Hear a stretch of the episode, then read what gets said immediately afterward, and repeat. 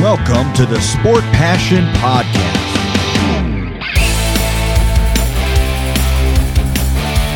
And here is your host, Lars Marendorf.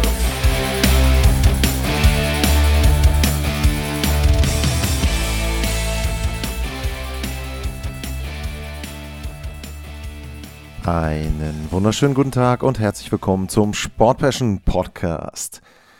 Die Calgary Flames und die Vancouver Canucks, die haben die Pause, die sie hatten, vom NHL All-Star Weekend genutzt und einen Trade durchgeführt. Und dieser Trade ist ein Blockbuster-Trade. Warum? Weil mit Elias Lindholm der vielleicht begehrteste und vielleicht auch beste Spieler auf dem Trade-Markt, zumindest von denen, wo man davon ausgehen könnte, dass die verfügbar sind, den Verein wechselt. Also, wie ist der Trade? Erstmal die Details dazu. Die Flames, die geben Elias Lindholm ab zu den Vancouver Canucks und bekommen dafür Andrei Kuzmenko, Joni Jurmo, Hunter Brustevich, einen 2024er Erstrundenpick und einen 2024er Viertrundenpick, conditional, das heißt, falls die Vancouver Canucks das Western Conference Final erreichen sollten, wird aus dem Viertrundenpick ein Drittrunden-Pick. Und wenn man sich das Ganze anschaut, wenn man erstmal nur blank auf das Gehalt schaut, dann sparen die Vancouver Canucks tatsächlich sogar noch etwas, weil Elias Lindholm 4,85 Millionen verdient und Andrei Kusmenko 5,5 Millionen. Das heißt also, die Flames nehmen etwas mehr Geld auf. Ich würde bei den Calgary Flames mit der Analyse anfangen und da habe ich eben Andrei Kusmenko schon erwähnt. Der ist der NHL-Spieler in diesem Paket. Also wenn wir es runterbrechen, erstmal auf die, wie immer man so dann schön sagt, Assets. Ein NHL-Spieler, zwei Prospects und zwei Picks wechseln zu den Calgary Flames für Elias Lindholm. Und das ist insoweit ganz interessant, weil das ungefähr auch dem entspricht, so grob, was die Vancouver Canucks letztes Jahr für Bo Horvath bekommen haben. Also Center, Rental Center auf dem Markt bekommen in der Regel solche Deals, weil man bei Horvath ja dazu sagen muss, der hat ja einen Vertrag unterschrieben und ist jetzt weiterhin bei den New York Islanders. Da müssen wir bei Lindholm abwarten. Also die Flames bekommen ein ziemlich großes Paket, nämlich fünf Teile für einen Spieler. Die Teile nehmen wir mal auseinander. Andrei Kuzmenko, ich habe schon gesagt, das ist der NHL-Spieler in diesem Trade. Und Andrei Kuzmenko ist jemand, der in der letzten Spielzeit 39 Tore gemacht hat. Da fragt man sich ja schon so ein bisschen, warum denn die Vancouver Canucks als Team, was im Moment sehr, sehr gut dasteht. Tatsächlich ist es so, zum Zeitpunkt des All-Star Breaks sind die Canucks auf 1 in der Pacific Division mit 71 Punkten und da auch relativ komfortabel. Sieben vor den Vegas Golden Knights, und dazu noch ein Spiel weniger. Also da ist die Führung im Moment in der Division schon ziemlich sicher. Aber Andrei Kuzmenko hat einfach nicht reingepasst in das Konzept von Rick Tockett. Und wenn man sich anschaut, diese 39 Treffer, die er im letzten Jahr hatte, das war auch ja, bedingt zum einen durch eine gute Schussquote. Die lag bei sage und schreibe 27,3 Prozent muss man sich mal vorstellen, jeder vierte Schuss, mehr als jeder vierte Schuss von Andrei Kuzmenko in seiner ersten NHL-Saison kam ja aus der KHL, war im Tor in der letzten Spielzeit. Und zum anderen hat er eben auch profitiert davon, dass er da auch vergleichsweise viel gespielt hat, zumindest im Vergleich zur jetzigen Saison. 16 Minuten, 14 Sekunden war es im letzten Jahr im Schnitt. In diesem Jahr sind es fast zwei Minuten weniger, 14,21 und die Schussquote ist halbiert, weniger als halbiert, 12,7 Prozent. Also kann man sich schon so ein bisschen erklären, warum er in dieser Saison eben nicht so gut ist. Er hat aktuell 8 Tore, 21 Punkte. Ich würde sagen, realistisch gesehen ist er ein 20 bis 30 Tore Stürmer und das bekommen eben die Calgary Flames, die äh, Vancouver Canucks konnten ihn eben dann entbehren, weil er bei Rick Tockett einfach auch nicht besonders viel gespielt hat. Das ist ein Punkt, den man auch sagen muss. Er hat allerdings bis zum Ende hin auch noch im Powerplay mit agiert. Von daher auch das ein Punkt. Powerplay der Calgary Flames ist nicht so besonders gut. Das heißt, da ja, wollten sie sich natürlich verbessern und haben mit Kuzmenko eben auch jemanden wirklich, ja, der ganz einfach erstmal spielen kann und der eben auch ein Rechtshänder ist. Auch das ist ein Punkt. Kommen wir nachher dann bei den Canucks auch noch mit dazu. Lindholm ist ein rechtshändiger Schütz, also Right Shot, Rechtshänder, will ich jetzt, äh, ist ein bisschen Missverständnis, ein bisschen missverständlich, aber er schießt eben ähm, und in Hockey-Terms gesehen rechts. Äh, also von daher jemand, der dann eben Lindholm ersetzt, Kusmenko, Lindholm, beides Rechtsschützen. Das passt soweit äh, ganz gut. Ja, das ist also der NHL-Spieler. Dann haben sie Hunter Brustevic. Ähm, das ist ein, würde ich sagen, Offensive Defenseman, der aktuell in der OHL spielt und der aktuell in der OHL auch richtig gute äh, Statistiken abliefert. Ich glaube, er ist der drittbeste Scorer insgesamt in der Liga. Er hat im Moment 69 Punkte in 47 Spielen. Also das lässt schon ein bisschen aufhorchen, äh, wenn man da überlegt, dass er eben Verteidiger ist, ist jemand, der sehr gut sich mit einschaltet, der sehr gute Pässe auch nach vorne hat, der eben ja, ein Spiel mit antreiben kann von hinten und der da eben auch entsprechend dann seinem Team Offensive geben kann. Das ist sicherlich etwas, wenn man sich jetzt die Verteidiger der Calgary Flames anschaut, dann ist das schon ein Punkt, wo man sagen kann, das fehlt ihnen wahrscheinlich im Moment. Ähm, da ist es eben so, dass ihnen ein Offensive Defenseman fehlt, wobei man auch realistisch sagen muss, er wird natürlich jetzt nicht sofort in den Kader der Calgary Flames stoßen und jetzt in dieser Saison noch NHL spielen, kann ich mir nicht vorstellen. Ähm, aber es ist eben doch schon so, äh, dass er da ja entsprechend ähm, auf, sage ich mal, mittelfristige Sicht äh, vielleicht dann im zweiten, dritten Verteidigerpaar jemand sein kann, der hilft, dass er vielleicht dann im Powerplay eben auch mithelfen kann als Art Quarterback, wo er dann eben entsprechend auch dort mit agieren kann.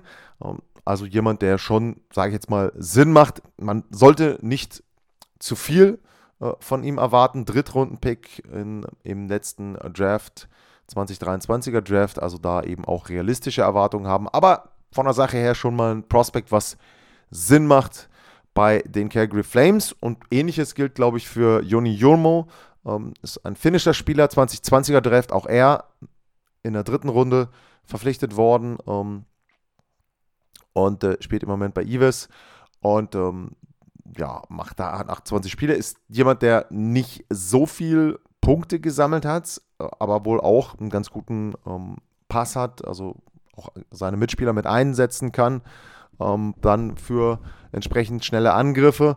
Ähm, er ist ein größerer Spieler, 1,93, ist aber wohl jemand, der seinen Körper noch nicht so einsetzt. Das ist sicherlich eine Voraussetzung, wenn er in die NHL kommen will. 21 Jahre alt, also da muss man auch schon mal gucken, ob es dann irgendwann demnächst losgeht. Ähm, zu lange ähm, sollte er sich dann auch nicht mehr entwickeln. Und ähm, ja, auch das macht grundsätzlich erstmal Sinn. Wie gesagt, Verteidiger, das macht vielleicht auch auf lange Sicht Sinn, wenn man noch darüber nachdenkt, was die Calgary Flames eigentlich insgesamt noch machen könnten. Und ähm, ja, da können wir ja vielleicht auch direkt drauf eingehen, wenn wir noch bei den äh, Flames bleiben wollen.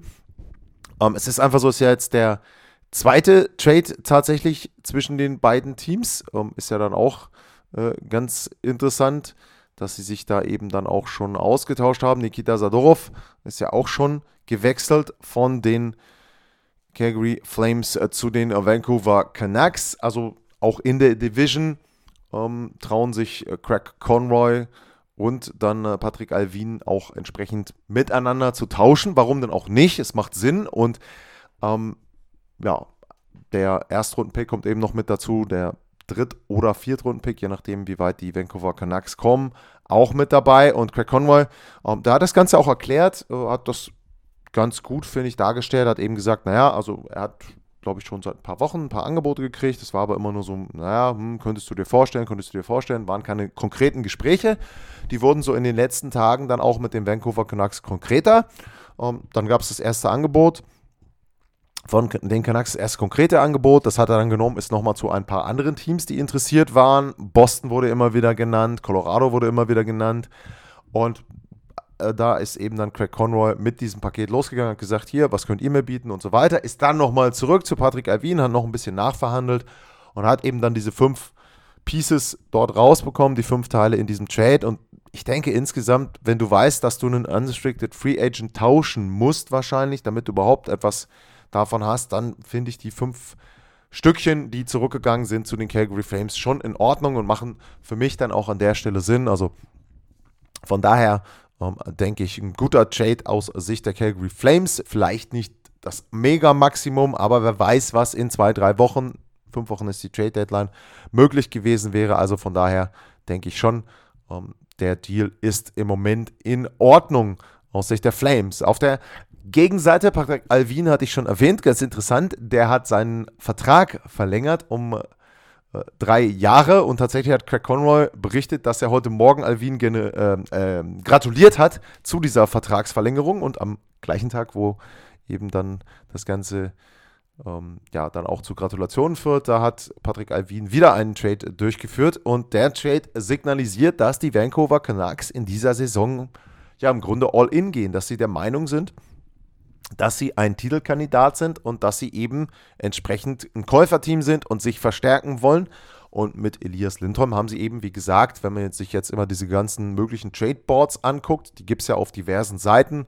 Ähm, kurz zur Erläuterung, da werden im Prinzip dann die Spieler aufgelistet nach dem spielerischen Fähigkeiten, sage ich mal, wie derjenige, der das listet, äh, meint, sie einzuordnen zu müssen.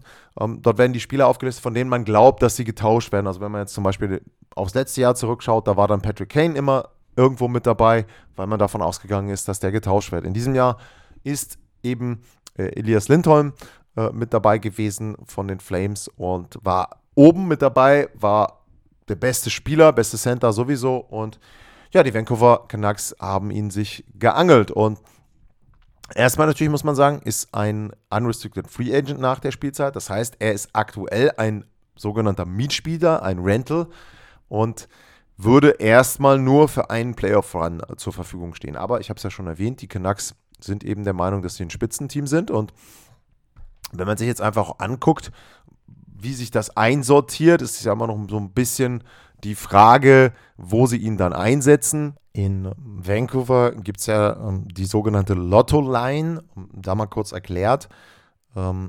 Das ist im Prinzip wie 6 aus 49, also 649. Äh, Brock Besser hat die Rückennummer 6, Elias Peterson hat die 40 und JT Miller hat die 9 und wenn man das Ganze eben quasi kombiniert, 649 ergibt sich eben diese Lotto-Line. Also das ist eben kurz der Spitzname dieser äh, Reihe und das ist eben, ja, nominell würde ich sagen, die Nummer 1 Reihe der Vancouver Canucks, aber sie haben ja zum Beispiel dann auch noch ähm, einen äh, Brock Besser, ähm, den sie mit reinnehmen können. Sie haben einen Pius Suter, den sie mit reinnehmen können. Eja Mikheyev wäre mit dabei.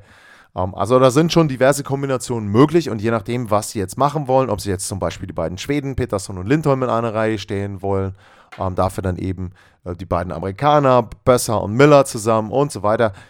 Diverse Möglichkeiten, die die Vancouver Canucks haben und mit Lindholm sind sie an der Stelle einfach tiefer geworden, flexibler geworden. Da gibt es ja immer wieder dann auch in den Playoffs die Situationen, wo Trainer Matchups suchen, wo Trainer Kombinationen suchen, wo du auch dann in der Lage sein muss, zum Beispiel gegen den Gegner wie Edmonton zwei gute Center zu haben, dann eben wirklich diese Kombi zu haben, dass du einen Lindholm hast, einen JT Miller vielleicht, je nachdem, wie du spielen willst. Äh, Lindholm hat auch schon Flügel gespielt, der kann auch Flügel spielen, wenn sie ihn anders einsetzen wollen, wenn sie die Kombi anders machen wollen. Peterson Center und so weiter. Also da gibt es diverse Möglichkeiten jetzt und das ist für Vancouver schon ein sehr, sehr großer Vorteil, jetzt da eben Lindholm so einsetzen zu können. Ich habe es vorhin erwähnt, er ist Rechtshänder, ist also der einzige Center dann auch bei den Vancouver Canucks, der Rechtshänder ist. Dementsprechend auch das ein Vorteil, ähm, dass sie da jetzt wieder kombinieren können. Auch wieder da, sei es für Matchups, sei es für Face-Off, sei es für was auch immer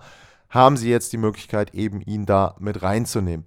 Lindholm ist ein Spieler, den ich persönlich jetzt nicht in die oberste Kategorie mit einsortieren möchte, aber er ist jemand, der andere Spieler besser machen kann, beziehungsweise mit besseren Spielern spielen kann.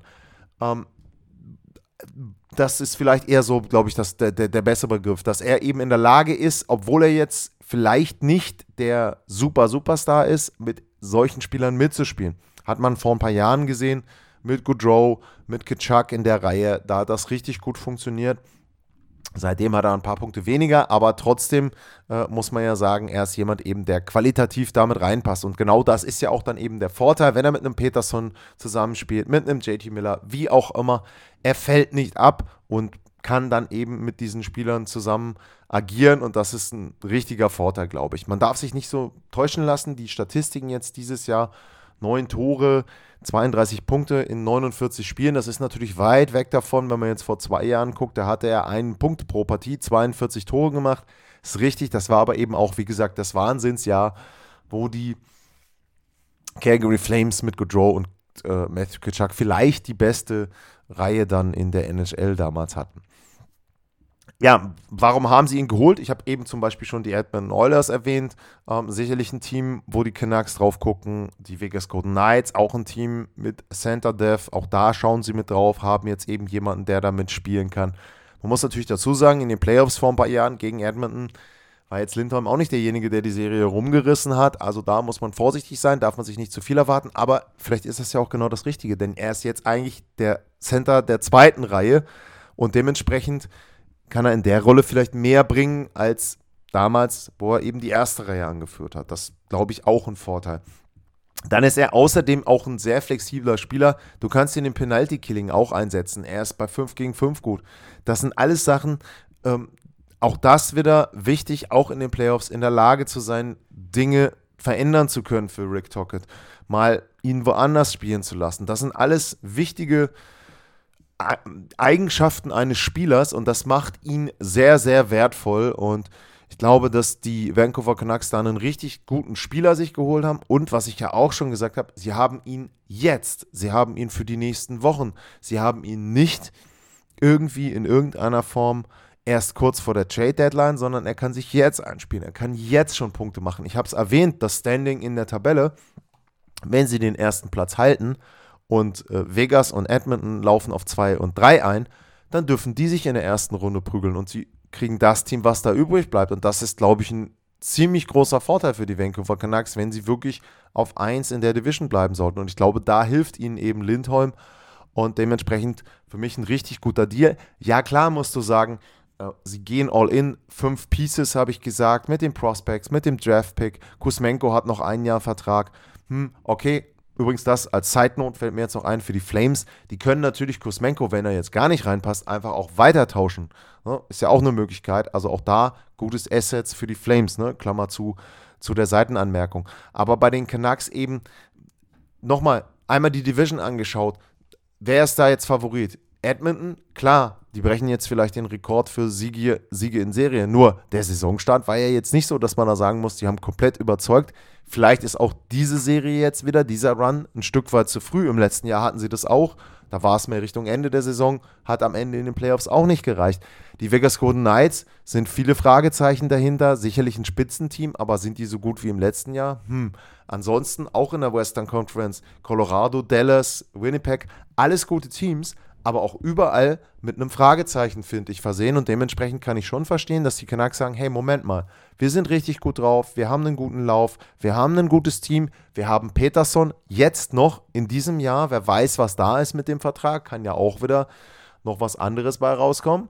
Der muss auch erstmal unterschreiben, ist eben Restricted Free Agent, aber trotzdem, man hat schon ne, diverse andere Dinge gesehen. Deswegen, warum nicht dieses Jahr nutzen? Warum nicht dieses Jahr versuchen, mit den Spielern sehr weit zu kommen.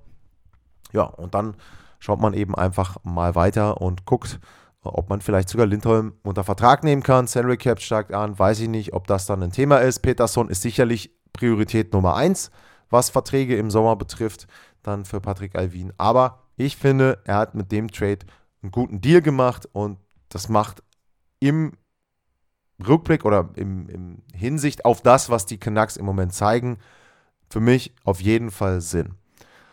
Und vielleicht war das ja auch gar nicht der letzte Deal zwischen den beiden Teams, denn bei Calgary gibt es ja auch noch die beiden Verteidiger, äh, Noah Hannafin und Christopher Tanev. Und auch da ist es ja so, die stehen auch auf den Tradeboards. Ich weiß nicht, ob die jetzt auf 1 oder 2 stehen im Moment, aber sie stehen weit mit oben. Und wer weiß, vielleicht gibt es ja den dritten, den dritten, den dritten Trade zwischen den beiden Rivalen aus der Pacific Division wäre, glaube ich, eine ganz besondere Nummer, wenn drei Teams, drei Trades zwischen zwei Teams innerhalb einer Saison durchgeführt werden. Aber ja, man hat ja schon andere Dinge in der NHL gesehen. Das also meine Einschätzung dieses Trades. Es gab ja auch die Frage dann äh, bei Twitter, sind sie damit wirklich besser? Ja, die Canucks sind damit besser. Sind sie damit der absolute Supertitelkandidat? Nein, sehe ich nicht, aber sie sind auf jeden Fall besser geworden.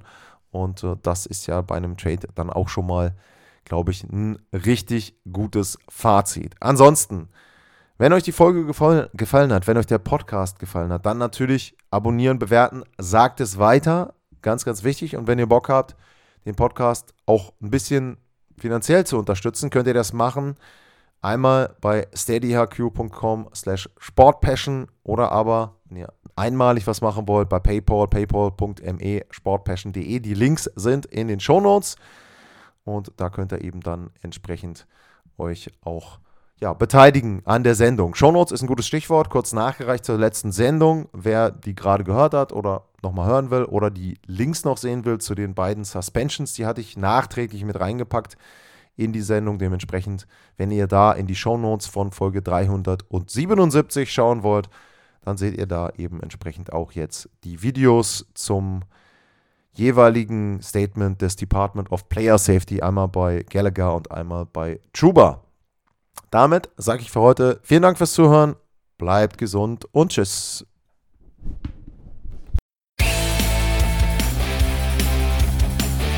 Sportliche Grüße. Das war's, euer Lars.